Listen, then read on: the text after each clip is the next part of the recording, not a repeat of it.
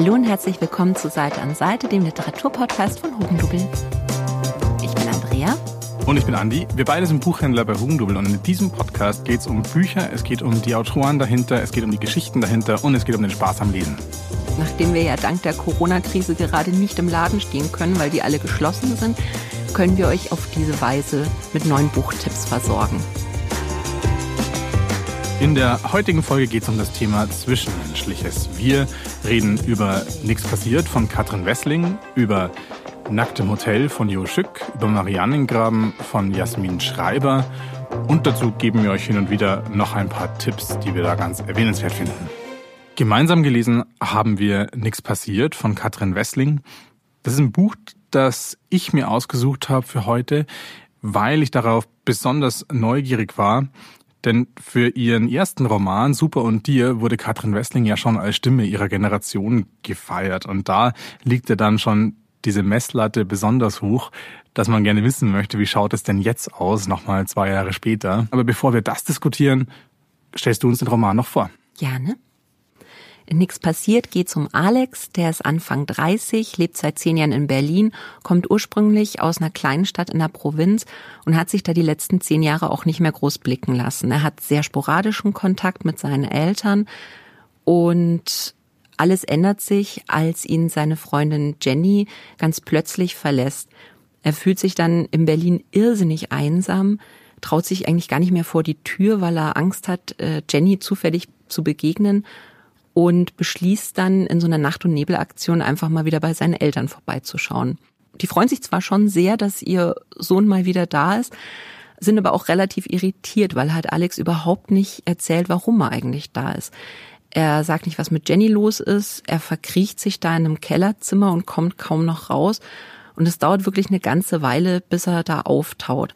Sein Vater nötigt ihm dann mal einen Spaziergang auf, bei dem sie halt ins Gespräch kommen. Sie begegnen dann auch noch einem alten Schulfreund von Alex, dem Thomas. Und dabei wird dann schon langsam klar, dass es halt vieles in Alex Jugend gab, die ihn dazu gebracht haben, die Kleinstadt zu verlassen und nicht mehr wirklich zurückzuschauen. Und dass da einige Probleme noch im Argen liegen, die er halt erstmal lösen muss, bevor er selber wieder weitermachen kann. Ich denke, das trifft es ganz gut. Aber der Roman ist natürlich wie ich finde, noch viel mehr als ein reiner Liebeskummer- und Problemroman. Also sie spricht hier wirklich ganz viele relativ authentische Fragen an. Und da stellt sich jetzt natürlich die Frage, wie stehst du zu dem Hauptprotagonisten? Fandest du den authentisch? Er ist ein bisschen schwierig, man möchte ihn manchmal schütteln, weil, weil man sich immer denkt, Junge, red halt mit den Leuten, sag, was deine Probleme sind. Ähm, und er kann es halt nicht. Und man begreift lange als Leser nicht, warum er es nicht kann. Und insofern fand ich den definitiv sehr authentisch, weil es wirklich sehr viel, sehr vielschichtiger Charakter eigentlich ist. Ja, und ich denke, da liegt auch wirklich eine große Stärke drin, weil man könnte jetzt ja wirklich stellenweise meinen, also man versteht wirklich nicht, was mit ihm los ist am Anfang und, mhm. und er nervt einen auch wirklich schon fast. Da kommt man dann schnell zu so einem Urteil, ähm, wie zum Beispiel in einer Rezension aus der Zeit, wo Alex als Bridget Jones mit drei Tage Bart bezeichnet wird. Aber es, es stellt sich dann wirklich heraus, dass damit hier wirklich so ein ganz natürliches Bild auch gerade dadurch gegeben wird, dass wir hier so stark auf dieses Innenleben konzentriert sind. Und da geht's nun mal nicht geordnet zu. Da ist nicht alles logisch. Da geht's hier wirklich auch darum, dass zum Teil auch diese, diese Irrungen und Wirrungen, die in Alex Kopf hier gerade in der schwierigen Situation vor sich gehen, auch wirklich so dargestellt werden. Und dazu muss man ihn ja auch gar nicht verstehen.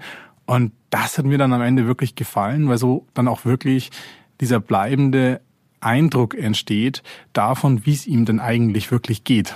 Ja, ich glaube, bei Alex ist auch gerade ähm, das Besondere dran, dass Katrin Wessling ja selber sehr viel Erfahrung auch mit Depressionen hat. Sie hat einen Blog drüber gehabt, sie hat ein Buch drüber geschrieben und es ist ja immer schwierig zu erklären, wie schaut's in den Leuten aus und wie wirkt es auf andere. Ich finde, ähm, wenn man von außen auf so eine Situation blickt, dann denkt man sich, mein Gott, Junge, jetzt red halt mit deinen Eltern. Und in dem Buch ist das auch wirklich oft so, dass man den Alex einfach schütteln möchte und sagen möchte, jetzt sag doch einfach mal, was bei dir los ist. Und das kann er aber nicht. Und man beginnt dann auch zu begreifen, warum in ihm da so eine, so eine Hemmschwelle ist.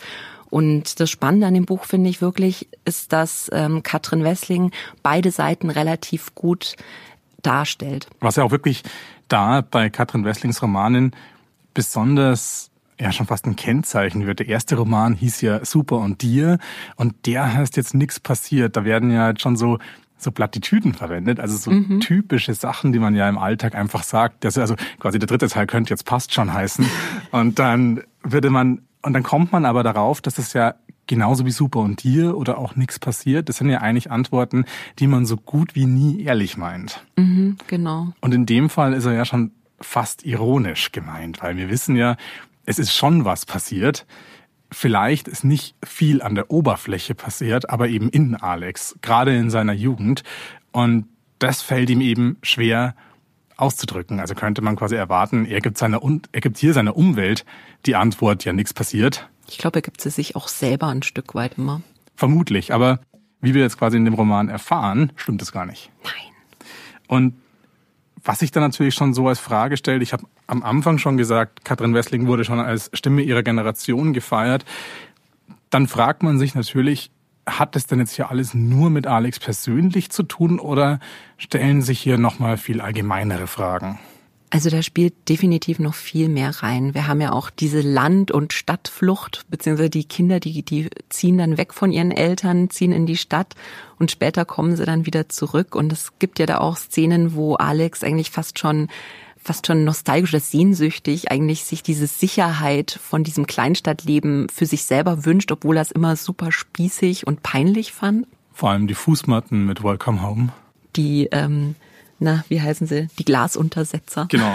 Und es ist ja auch wirklich spannend. In dem Roman kommen ja diese zwei großen Pole, sind ja Berlin und Braus. Braus gibt's nicht, ich habe es gegoogelt. Diese Stadt existiert Ich hätte da sofort Urlaub gemacht. Ja, genau. Und tatsächlich wird hier ja so eine stereotype Großstadt auf der einen Seite genommen, also Berlin hier sinnbildlich als die urbane, als die urbane Metropole Deutschlands und auf der anderen Seite bekommen wir hier eigentlich so eine relativ typische Kleinstadt mit Volksfesten und Bars und Sportvereinen äh, nochmal dargestellt, mit der sich ja, denke ich, ganz viele identifizieren können.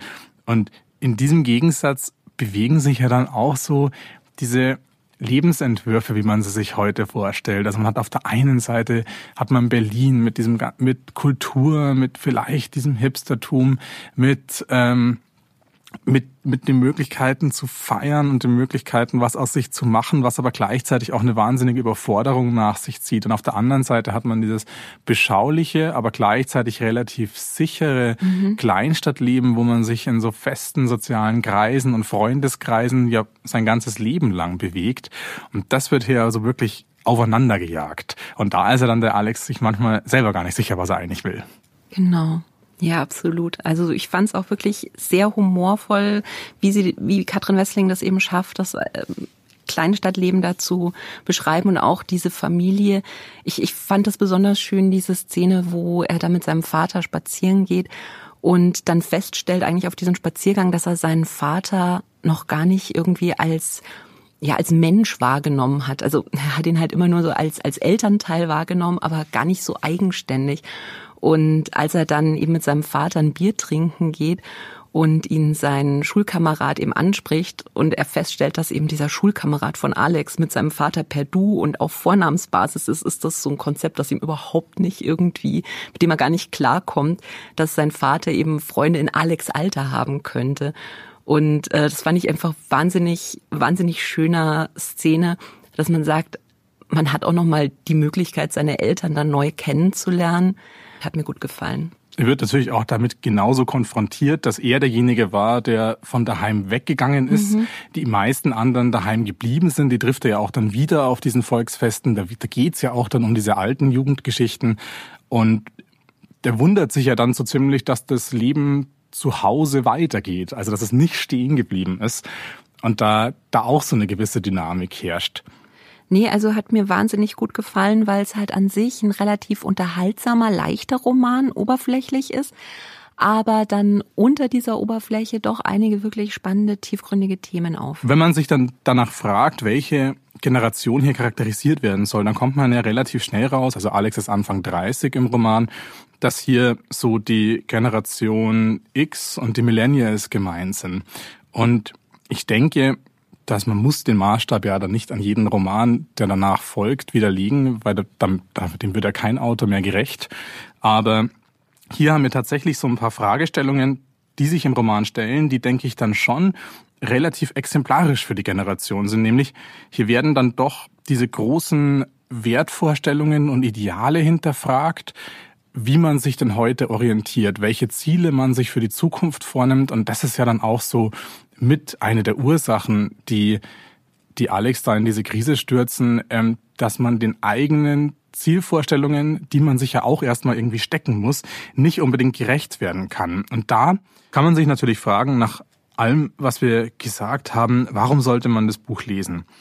Und ich denke, wie du auch schon vorher betont hast, in diesem Charakter Alex steckt ja wirklich hier einiges drin an Fragen, die sich ja jetzt nicht nur dieser einzelnen Person stellen, sondern die, denke ich, viele der Leserinnen und Leser in dem Alter gerade auch beschäftigen. Und da steckt für mich in dem Roman hier wirklich die Möglichkeit drin, sich so ganz exemplarisch an dieser natürlich auch recht tragischen und individuellen Geschichte dann doch damit auseinanderzusetzen, wie es denn eigentlich bei einem selber ausschaut, mit den eigenen Zielvorstellungen, ob man denn selber so krisenhafte Situationen halb nachvollziehen kann, beziehungsweise wie sicher man sich denn so selbst mit seinen Zielen ist. Also nichts passiert, definitiv eine Empfehlung von uns. Würde ich auch sagen. Genau. In der zweiten Folge hatten wir damals über Christine Höller schön als überall geredet. Das wäre auch nochmal so ein Tipp, wenn man nichts passiert schon gelesen hat und wenn einem das ähm, gefallen hat.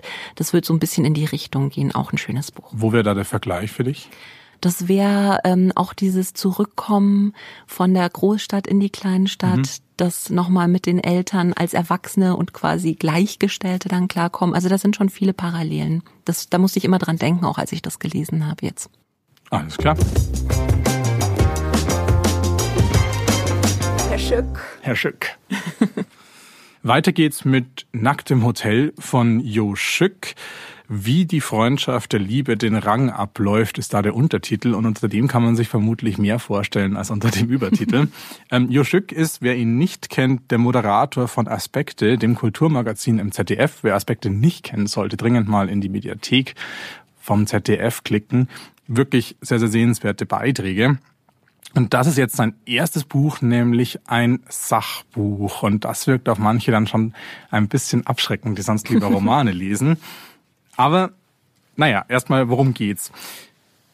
Es geht um das Thema Freundschaft und Joschück stellt hier schon im Untertitel ja eine relativ steile These auf, nämlich, dass er Freundschaft ähm, nicht der Liebe vorzieht, aber sie doch ein wenig der Liebe überordnet. Genauer gesagt, im Laufe des Buches findet man dann schon eine genauere Einordnung, dass Joschück hier also er zitiert da relativ viel Literatur dazu, der macht es hier wirklich nicht einfach, aber er kommt zu dem Schluss, dass am Ende Liebe und Familie doch eigentlich nur Teilmengen von Freundschaft sind. Und das ist jetzt wirklich eine Auffassung, mit der man jetzt spontan mitgehen kann oder nicht mitgehen kann. Aber viel interessanter ist ja dann doch, wie er zu der Schlussfolgerung kommt. Nämlich schaut sich Joschück hier wirklich so ziemlich alles an, was er zum Thema Freundschaft finden konnte. Er macht hier Ausflüge in die Philosophie und das macht er wirklich ausführlich. Also hier geht's um Aristoteles. Er zitiert Hannah Arendt, er zitiert Foucault, macht weiter mit der Soziologie. Er geht in die Popkultur und schaut sich Serien von Friends bis How I Met Your Mother an. Er schaut Filme, er schaut Comics äh, und er schaut dann auch noch in die Psychologie dazu. Also man bekommt hier wirklich ein riesen Material geliefert, was sich denn so alles zum Thema Freundschaft finden lässt. Aber man sollte sich das Buch jetzt hier auf keinen Fall als theoretische Studie vorstellen, denn hier wird auch nicht nur eine trockene Faktendarstellung irgendwie runtergerattert, sondern Juschück durchsetzt das Ganze immer wieder auch mit seiner eigenen Position. Also wir bekommen hier immer wieder autobiografische Geschichten mitgeliefert. Wir bekommen auch wirklich seine persönlichen Gedanken zum Thema Freundschaft mitgeliefert. Mhm. Also es geht hier nicht nur darum, dass man den Leuten das Thema Freundschaft theoretisch erklärt, sondern es geht, und das merkt man im Buch auch an, wirklich sehr stark um die individuelle Auseinandersetzung mit dem Thema. Und was dann auch noch besonders interessant ist, vor jedes Theoriekapitel ähm, sind dann nochmal kleine fiktive Kurzgeschichten gestellt, so sozusagen als Fallvignetten, wo Juschük dann nochmal einen ganz bestimmten Aspekt von Freundschaft, oft, oft auch eine ganz bestimmte Problemsituation schildert, mhm. wo dann dadurch das, was danach theoretisch folgt, durchaus nochmal einen Kontext bekommt. Und so denke ich, ist das Buch auf jeden Fall auch was für Leute, die normalerweise keine Sachbücher lesen, ähm, weil hier wirklich eine finde ich, relativ runde Erzählung auch aufgebaut wird und das Ganze auch immer mit Beispielen untermauert wird. Mhm. Und für wen würdest du das Buch empfehlen? Naja, prinzipiell für jeden. Und da steckt auch wirklich hier das große Potenzial drin, weil ja Jo Stück mit dem Thema Freundschaft was zutiefst Alltägliches anspricht. Mhm. Und das finde ich bei vielen Sachbüchern dann auch besonders interessant, weil man ja dann beim Lesen ja auch die Möglichkeit hat, sich mit einem Thema auseinanderzusetzen, das zwar im Alltag immer irgendwie vorhanden mhm. ist, zu dem man sich aber eher selten mal ausführlich und theoretisch Gedanken macht. Und man bekommt hier einfach wirklich Stoff zum Nachdenken. Man bekommt hier auch ein paar Gedanken geliefert, auf die man, wie ich finde, nicht von alleine kommen würde. Und kann so das Buch, denke ich, zum Beispiel auch seinem besten Freund schenken und zeigt damit bestimmt auch ein Stück weit da, was, dass man sich auch mal wundern kann über ein Thema, das eigentlich in unserem Alltag so selbstverständlich hingenommen wird. Also Freundschaft wird oft, wenn man, wenn man darüber nachdenkt, dann kommt man da wirklich drauf, dass man Freundschaft eigentlich im Alltag hat, dass jeder mit dem Thema irgendwas anfangen kann, aber so eine richtig theoretische Auseinandersetzung damit macht man ja eigentlich eher, wenn es grieselt. Also ich finde, man denkt ja eher über Freundschaften nach, wenn irgendwas nicht passt. Und Joschik macht hier so ein bisschen das Gegenteil. Also er schaut sich gerade funktionierende Freundschaften mhm. an. Und das fand ich unglaublich toll. Ich will jetzt nicht sagen, Joschik hat ein Grundlagenwerk geschrieben, aber ich denke, dass er da wirklich einen ganz, ganz elementaren Beitrag zur Diskussion und Auseinandersetzung mit dem Thema Freundschaft liefert. Hört sich gut an. Und warum heißt das Buch eigentlich Nackt im Hotel? Die Antwort darauf liegt tatsächlich in einer von diesen fiktiven Kurzgeschichten, die Joschik hier in die Story mit einbaut. Aber möchte ich tatsächlich noch nicht verraten. Oh. Ähm, denn da denke ich, sind die Geschichten wirklich nicht nur deshalb lesenswert, aber die Antwort ist tatsächlich so interessant, dass ich sie jetzt hier nicht spoilern möchte. Schade. Für wem jetzt das Ganze doch ein bisschen zu theoretisch klingt oder wer Nackt im Hotel gelesen hat und sich dann doch nochmal literarisch mit dem Thema Freundschaft auseinandersetzen will den soll unbedingt hier empfohlen werden. Dschungel von Friedemann Karik, dem großen Roman über Freundschaft aus dem letzten Jahr. Über dem haben wir schon in unserer ersten Folge, mhm. denke ich, ähm, geredet. Aber es macht hier durchaus nochmal Sinn, auf diesen Roman einzugehen, weil einmal ist der Grund ganz einfach. Joschük nimmt relativ oft Bezug darauf, okay. weil in Dschungel, denke ich, ja auch so eine sehr ambivalente Freundschaft beschrieben mhm. wird. Und gleichzeitig finden wir im Dschungel auch viele Elemente wieder, die wir gerade bei Katrin Wessling schon hatten. Also es geht gerade darum, welche Konsequenz haben denn Freundschaften und Erfahrungen mit Freundschaft und Freunden aus unserer Jugend denn auch noch äh, viel, viel später mhm. für unsere Identität. Und das, denke ich, lässt sich dann gerade in Ergänzung von mit den beiden Titeln ganz gut rausstellen. Zum Thema Freundschaft hätte ich dann auch noch ein Buch dabei. Und zwar geht es da um eine sehr ungleiche Freundschaft, nämlich Mariannengraben von Jasmin Schreiber. Die kennt man, wenn man auf Twitter oder Instagram unterwegs ist unter ihrem Alias La Vie Vagabond. 2018 war sie auch Bloggerin des Jahres und mit Marianne Graben hat sie jetzt eben ihren Debütroman geschrieben. Es geht darin um Paula, die ist Mitte 20, hat Biologie studiert, sollte eigentlich an ihrer Doktorarbeit arbeiten, aber kommt gerade nicht so wirklich klar im Leben, weil vor zwei Jahren ist ihr kleiner Bruder Tim bei einem Badeunfall im Meer ertrunken und seitdem geht auch Paulas Leben irgendwie gar nicht mehr weiter. Ihr Therapeut rät ihr dann, dass sie mal sich wirklich besser damit auseinandersetzt und dass sie ähm, das Grab von ihrem Bruder besuchen soll. Aber für Paula ist das ganz schwierig, weil sie, weil sie immer das Gefühl hat, da auf dem Friedhof beobachtet zu werden von den anderen Friedhofsbesuchern. Also entschließt sie sich irgendwann mal nachts in den Friedhof einzubrechen, um dann da alleine zu sein. Was aber nicht so ganz funktioniert, weil ein paar Gräber weiter ähm, macht sich ein älterer Herr mit einem Spaten an einem Urnengrab zu schaffen. Beide sind dann auch total überrascht, ähm, eben nicht alleine zu sein, müssen gemeinsam vor der Friedhofsverwaltung fliehen. Und so lernt Paula eben Helmut kennen. Der ist 83 und hat gerade seine Ex-Frau und dann beste Freundin Helga ausgegraben, weil er ihr versprochen hat, mit ihr in die Berge zu fahren. Und leider ist Helga vorher gestorben. Und Helmut hat aber schon alles vorbereitet, hat auch so ein altes, klappriges Wohnmobil gekauft und sagt, okay, dann jetzt eben mit der Urne. Paula sagt dann wirklich so eine Eingebung folgend, okay, darf ich mit? Und Helmut sagt erstmal nein, stellt dann aber relativ schnell fest, dass er Hilfe braucht, weil es ihm selber gerade nicht so gut geht. Außerdem hat er noch einen Hund dabei. Später kommt dann übrigens noch ein Huhn dazu. Und gemeinsam mit Hund, Huhn und Helga in der Urne machen sich die beiden dann auf dem Weg in die Alpen. Es ist eine ganz skurrile Geschichte zum Teil, weil sie von einer seltsamen Situation in die andere kommen. Es ist auch wahnsinnig berührend. Die beiden liegen sich zwar oft in den Haaren, aber stellen fest, dass sie auch ganz viele Gemeinsamkeiten haben. Und während Paula dann eben Helmut hilft, dieses Versprechen, was er seiner toten Ex-Frau gemacht hat, einzuhalten, hilft eben auch Helmut dann Paula wieder in ihrem Leben eine Richtung zu finden. Nach dem, was du jetzt so erzählt hast, hört sich das Buch aber doch dann relativ tragisch an. Und das ist ja schon das zweite Buch, das sich wirklich mit individuellen Krisen auseinandersetzt. Warum würdest du es denn trotzdem empfehlen? Also es ist wirklich nicht so tragisch. Ich meine, es hat einen sehr tragischen Ausgangspunkt, aber letztendlich geht's ja darum, wie man dann weitermacht und wie es einem dann irgendwie besser geht. Jasmin Schreiber schafft halt wirklich das, was wenige Autoren schaffen, nämlich so diesen Spagat zwischen Traurigkeit und einem tollen Humor. Also es ist wirklich so gewesen, dass ich bei dem Buch immer mal wieder wirklich schlimm Tränen in den Augen hatte und dann aber zwei Seiten später wieder richtig lachen und schmunzeln musste, weil eben die Situationen dann so lustig sind oder weil es einem wirklich auch so ans Herz geht. Es ist ein wahnsinnig schönes Buch. Hat mir sehr gut gefallen. Was mich jetzt tatsächlich noch interessieren würde, ähm, der Titel Mariannengraben, das hat ja jetzt erstmal mit den Alpen relativ wenig zu tun. Stimmt. Und auf dem Cover haben wir rote Tentakel. Was hat's denn mit denen aus sich? Also die Tentakel, die, ähm, die stehen irgendwie auch für die Depression, die irgendwie immer nach ihr greift. Das ist so dieser Schatten, der da lauert. Und Marianengraben kommt daher, dass ihr Bruder Tim wahnsinniger ähm, Fan von Meeresbiologie war und ähm, sie eigentlich da auch da zu gebracht hat, dass sie selber Biologie studiert hat. Und sie vergleicht dann auch diese Depression, in die sie nach dem Tod von ihrem Bruder fällt, eben mit dem Mariannengraben, dass sie so ganz tief in diesem Loch ist. Und die Kapitelüberschriften sind Metaangaben und die zählen mhm. quasi von unten dann nach oben wieder. Also es ist ähm, alles eine runde Sache. Ich fand es wahnsinnig schön.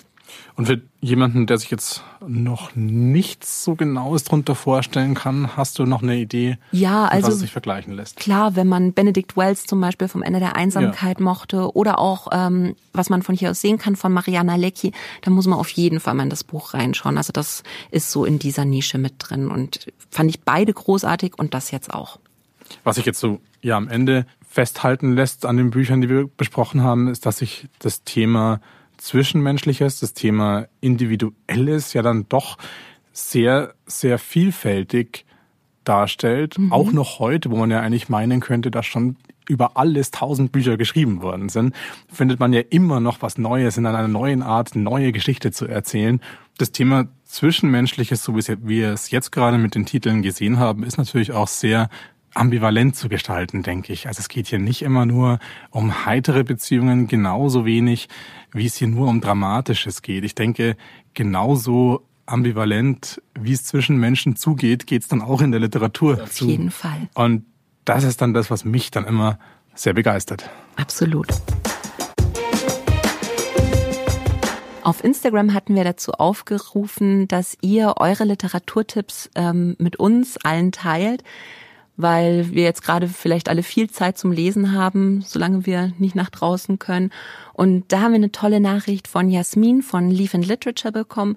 Die hat nämlich gleich ein paar Tipps für uns. Ja, da man sich ja momentan sehr viel in den eigenen vier Wänden aufhält, ähm, kann ich ein, einen Roman empfehlen, der die Geschichte eines Hauses aufarbeitet. Das ist Jenny Erpenbecks Heimsuchung. Das habe ich geliebt, das Buch. Ähm, wenn man aber doch lieber vielleicht in Gedanken in ferne Länder reisen möchte, dann kann ich zwei Neuerscheinungen wärmstens empfehlen, und zwar Pedro Mayrals auf der anderen Seite des Flusses, in dem es uns nach Südamerika verschlägt, und andererseits Tanja Tagaks Eisfuchs, Äh, die Autorin nimmt uns mit an den Rande des Eismeers im Norden Kanadas. Und alle drei Bücher haben sicherlich das Zeug, uns in diesen verrückten Zeiten für ein paar Stunden abzulenken und uns spannende Stunden zu bescheren, denke ich. Super cool. Hatte ich jetzt noch gar nicht auf dem Schirm, die Titel. Nee, Eisfuchs hatte ich schon auf dem Schirm, aber habe ich noch nicht daheim. Also auf jeden Fall danke nochmal für den Tipp, Jasmin.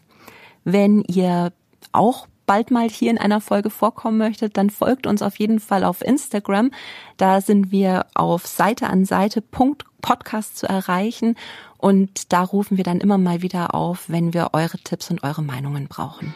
In unserer nächsten Folge geht es dann um Allegro Pastel von Live Rand. Und damit ihr uns auf keinen Fall verpasst, abonniert uns bitte, wenn ihr das noch nicht getan habt, auf Spotify, auf Apple Podcasts oder da, wo ihr sonst so Podcasts hört.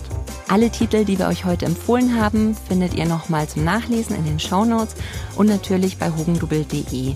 Aktuell haben ja die Läden noch geschlossen, aber wir liefern die Bücher natürlich weiterhin zu euch nach Hause und schaut vielleicht auch bei den kleinen Buchhandlungen bei euch vor Ort vorbei, dass wir alle zusammen gut aus dieser Zeit rauskommen. Wir hören uns dann wieder am Freitag in zwei Wochen. Bis dahin. Bis bald. Ciao. Tschüss.